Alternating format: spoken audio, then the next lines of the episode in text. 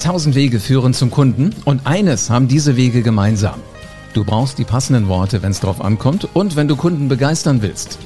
Herzlich willkommen zu einer neuen Folge vom Podcast Die Rhetorik-Offensive.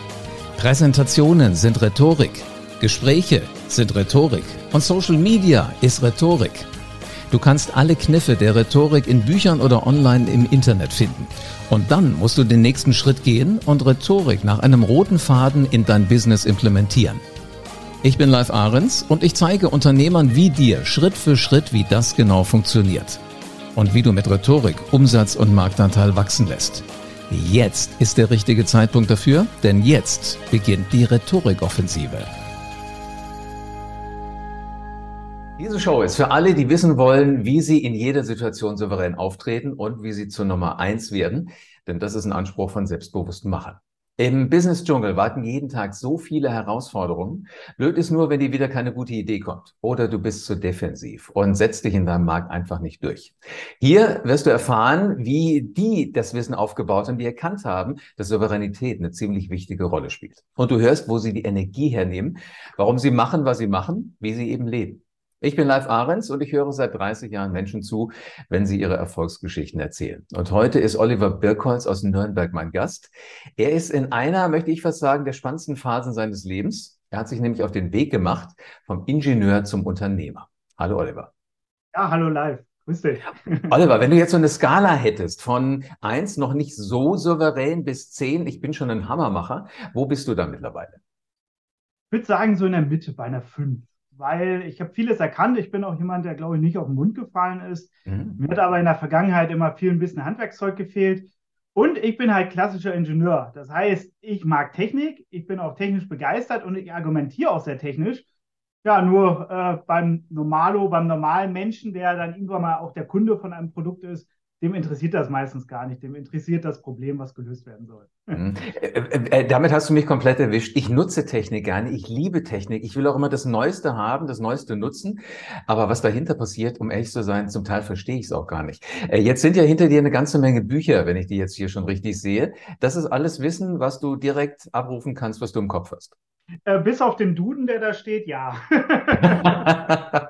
okay, den musst du auch nicht auswendig lernen. Da sind auch Worte drin, die du wahrscheinlich nie brauchst. Was ist denn das für ein Buch, wo das Lesezeichen noch drin ist? Ich wette, das bist du gerade am Lesen, oder? Ja, das, genau. Das ist äh, neuronale Netze programmieren mit Python. Im Endeffekt so künstliche Intelligenz und ja. was äh, verstehen und auch anwenden. Also da geht es wirklich um Praxis. Also was steckt dahinter und äh, so viel Magie ist das gar nicht. Wahnsinn. Sag mal, wenn du jetzt in dieser Phase bist, wo du äh, vom Ingenieur hin zum Unternehmer wirst, was heißt das genau für dich? Also wie muss ich mir das vorstellen? Gehst du jetzt als Angestellter so langsam in die Endphase deines Angestellten-Daseins und wirst dann dich selbstständig machen, wirst du Unternehmer werden? Mhm.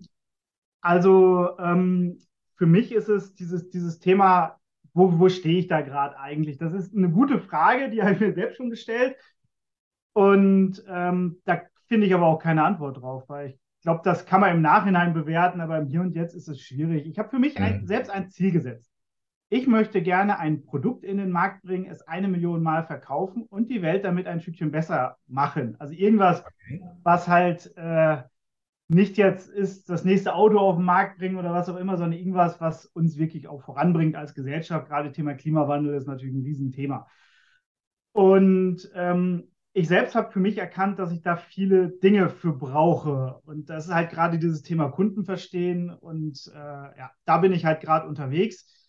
Und es ist so, dass ich bei mir im Job, ich arbeite bei einer Volkswagen-Tochter, wie aber auch im Privatleben, weil ich auch ein privates Projekt habe, da überall eigentlich diesen Schritt gerade gehe in Richtung Kunden verstehen, mit Leuten reden, ja, und herausfinden, was für Jobs eigentlich erledigt werden müssen. Mhm. Wenn du jetzt mal so an dich guckst, mal, wir haben uns kennengelernt in einem Seminar, weil du kamst zu mir, du hast gesagt, ich möchte schon verstehen, wie funktioniert das mit den Worten, also auch mhm. letzten Endes der Duden, der da hinter dir im Regal steht. Mhm. Wie gehst du damit um?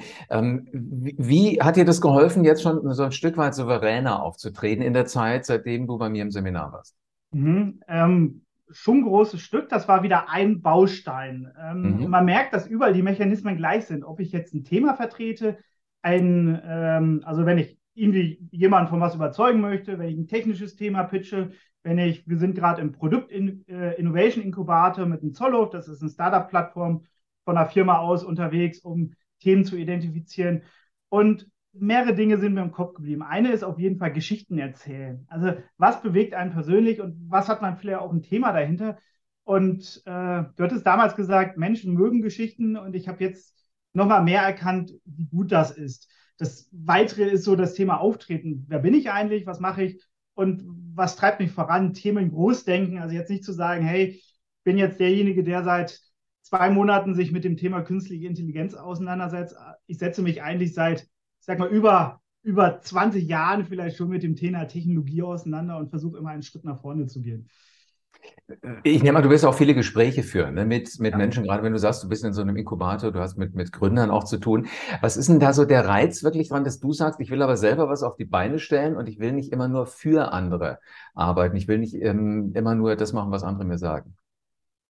Das ist im Endeffekt eine Frage der, wie soll ich sagen, nicht Reichbar, äh, Reichweite, sondern dass man halt was erschafft, was auch Leuten ähm, weiterbringt. Ich bin jetzt viele Jahre ähm, unterwegs im Job und man merkt, umso größer äh, die Firmen werden, umso größer die Strukturen werden, umso mehr ist es zum Teil auch ein, man hat, macht halt einen guten Job, man hat auch Freude dran, aber die Frage ist, was steckt dann von einem noch irgendwo hinten drin?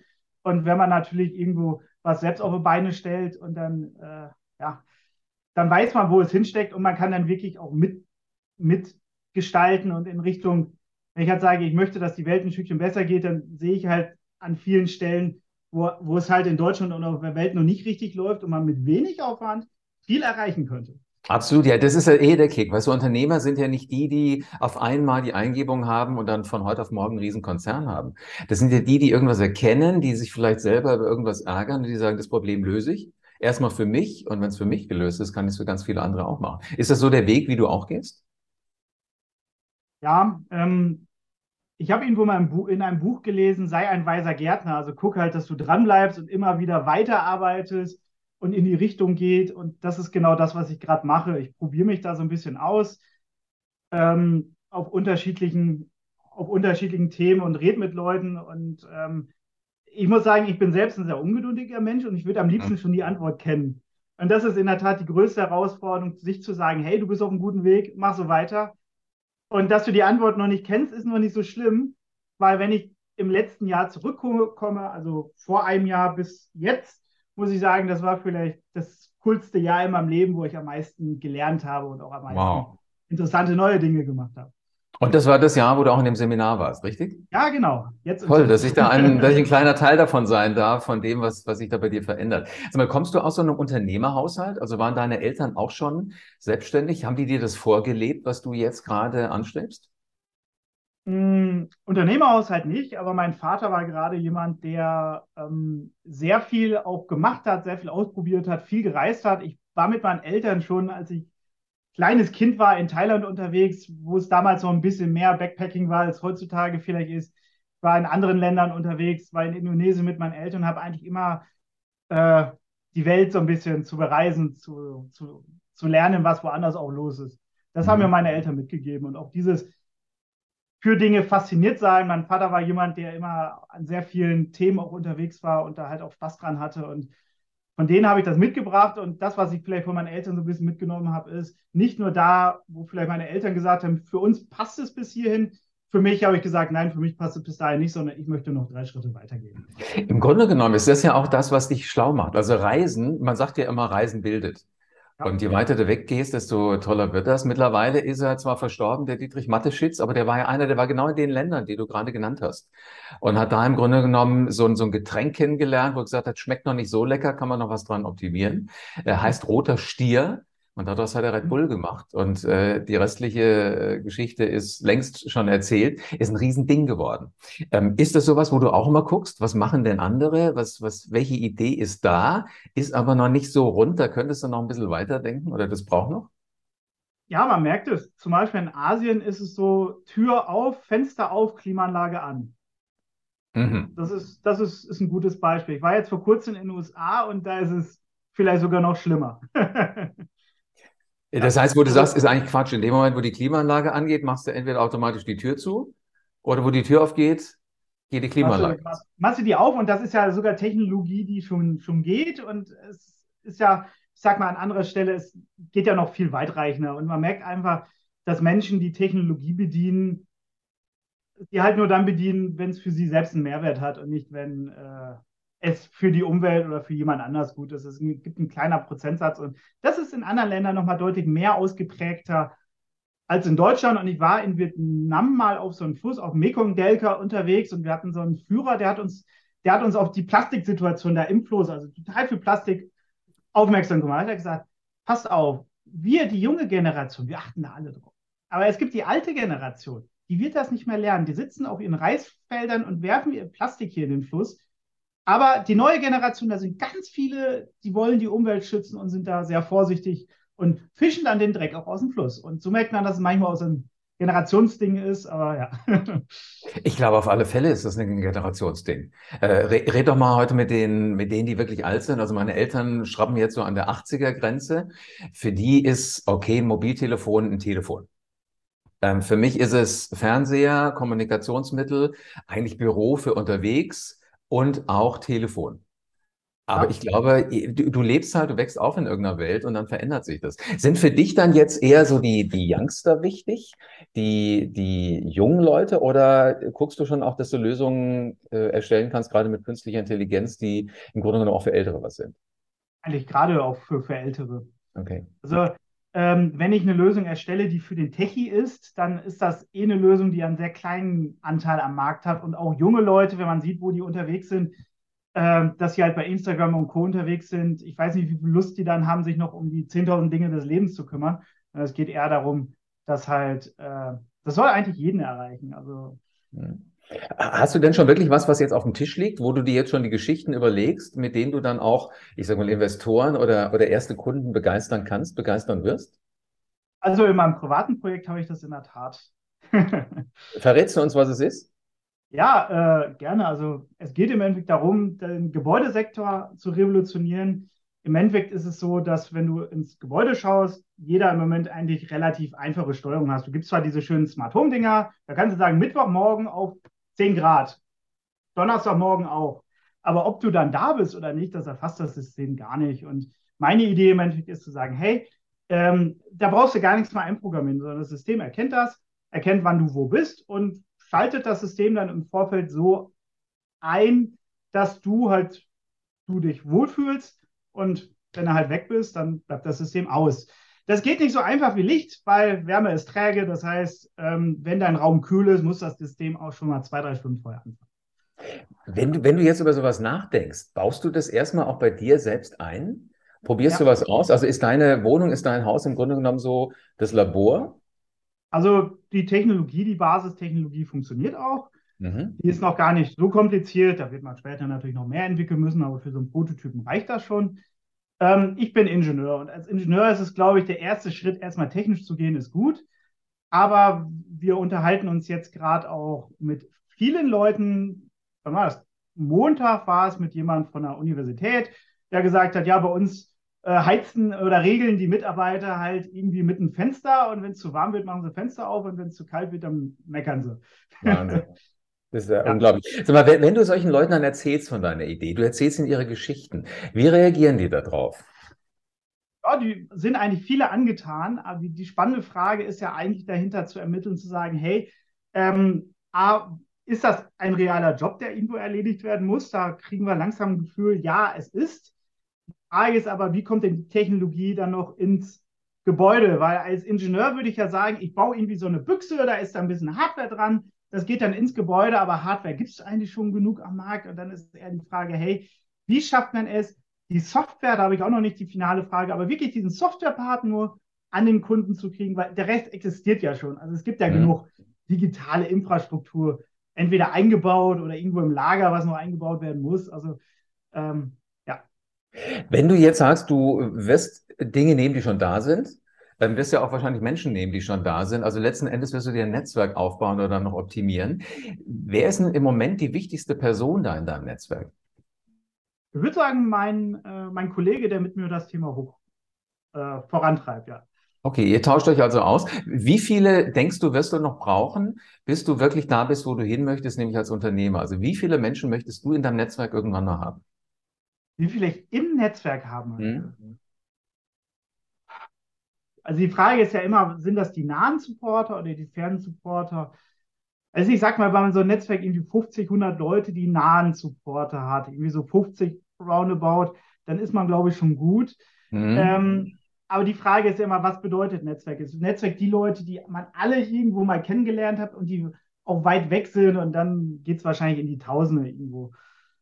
Ja, aber, aber, aber im Grunde genommen, du willst erstmal mit einem, du willst erstmal mit einem übersichtlichen Bereich arbeiten, dich mit denen austauschen. Bist du denn bereit, auch es zu akzeptieren, ganz souverän hinzunehmen, wenn dir einer sagt, äh, hör mal, so einen Unsinn haben wir ja noch nie gehört und du bleibst trotzdem dran? Ähm, ja, das Ding ist eher, dass die Leute das nicht sagen. und dass du dann dir im Kopf denkst, ja, äh, warum ist das denn so? Ich hatte auch schon einen Termin, wo mir jemand gesagt hat, hör auf mit so einem Schwachsinn, sich äh, selbstständig zu machen, da musst du dich um Support kümmern, um dies und jenes, komm, lass es einfach bleiben. also ähm, man bekommt immer aber früher oder später negatives Feedback, aber ich finde eigentlich viel schlimmer ist das Feedback, was man gar nicht kriegt. Also wo man dann im Kopf denkt, hey, was ist da eigentlich? Warum meldet derjenige sich nicht zurück? Und da muss man halt ein bisschen Perspektivenwechsel machen und sagen, hey, der könnte sich vielleicht auch einfach nicht zurückmelden, weil er A, keine Zeit hat, B, vielleicht einfach für ihn das Thema gerade irrelevant ist oder C, einfach noch nicht das, den Horizont für ein Thema hat. Als Steve Jobs damals das erste Smartphone rausgebracht hat, by the way, er war nicht der Erste, aber als er das rausgebracht hat, haben viele auch gedacht, was für ein Quatsch und heutzutage verwenden wir es. Also da muss man mal gucken. Weil der aber auch wirklich so eine unglaubliche Souveränität hatte. Und ich finde immer, was nach Souveränität noch oben drauf kommt, ist dann Charisma. Und äh, wenn es da einen gibt, der mir sofort einfällt, ist absolut richtig. Es ist Steve Jobs. An dem ja. kamst du nicht vorbei. Also äh, wird demnächst so das Steve Jobs Mindset auch in deinem Kopf sich entwickeln müssen. Auf jeden Fall. Sehr cool. Ähm, äh, sag mal, wenn du, wenn du jetzt so äh, schaust, ich meine, du machst erste Erfahrungen und da ist jemand, der sagt dir, lass mal sein, was willst du ein Unternehmer werden?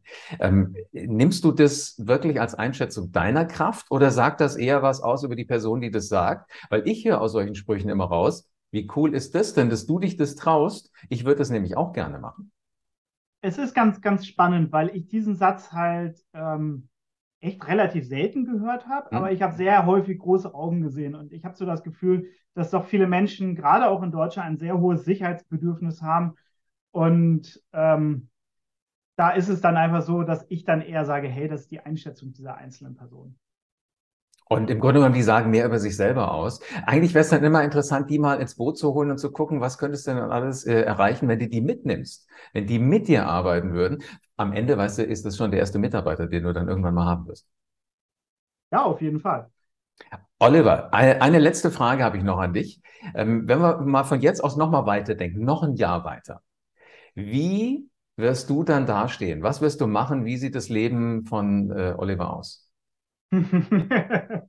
also natürlich nur Wunschvorstellung. Also Wunschvorstellung ist, dass die Idee äh, natürlich durch die Decke geht und ich ähm, dann irgendwo vor den nächsten Problemen wahrscheinlich stehe. Aber da ist die Frage in der Tat, ist das Wunschvorstellung? Ist das so? Äh, für mich wichtig ist, dass ich weiterhin die Energie habe und auch dranbleibe, weil der ganze Weg von Invo ist es ja schon vor zwei Jahren begonnen. Das ist schon echt schwierig, immer dran zu bleiben und zu sagen, hey, bist auf dem richtigen Weg, mach weiter an der Stelle. Soll ich aber sagen, ich drücke dir beide Daumen, weil ich habe dich kennengelernt als Typen, der total Bock hat, Dinge zu verändern. Und als du im Seminar warst, hast du so äh, mit so einer Lust, mit so einem Appetit alles umgesetzt, äh, was wir da angesprochen haben. Und wenn dir das gelingt, dass du das auch für dein Business hinkriegst, bin ich mir ganz sicher, ich werde demnächst äh, merken, die Klimaanlage geht automatisch aus, wenn ich, äh, wenn ich das Fenster aufmache. das kann sie auch jetzt schon, aber äh, Oder was immer du dann, was du dann immer gewuppt hast. Oliver, vielen herzlichen Dank für, für spannende Insights mal in dein Business.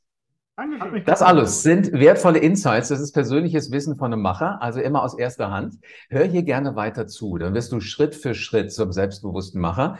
Und denk bitte immer dran. Souveräne Persönlichkeiten kommen an die Spitze, nicht immer die besten Produkte. Und du wirst kein Souveränitäts-Know-how mehr verpassen, wenn du ähm, diesen Kanal hier abonnierst. Und eine 5-Sterne-Bewertung zeigt mir auch, du hast Hunger auf mehr. Vielen Dank, dass du wieder dabei warst. Wenn dir gefallen hat, was du heute gehört hast, dann war das nur die Kostprobe.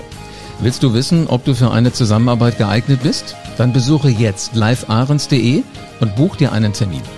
In diesem 45-minütigen kostenlosen Erstgespräch wird eine Strategie für dich erstellt. Du lernst, wie es dir gelingt, dass du den passenden Spruch parat hast, wenn es drauf ankommt. Vergiss aber bitte eine Sache nicht. Deine Rhetorik entwickelt sich nicht von alleine. Du brauchst einen Mentor, der dir zeigt, welche Schritte du befolgen sollst und welche nicht. Ich habe Menschen aus Wirtschaft, aus Politik und aus Entertainment dabei geholfen, ihre Rhetorik für das Business fit zu machen. Wenn du wissen willst, ob du dafür geeignet bist, dann sichere dir jetzt deinen Termin auf livearens.de.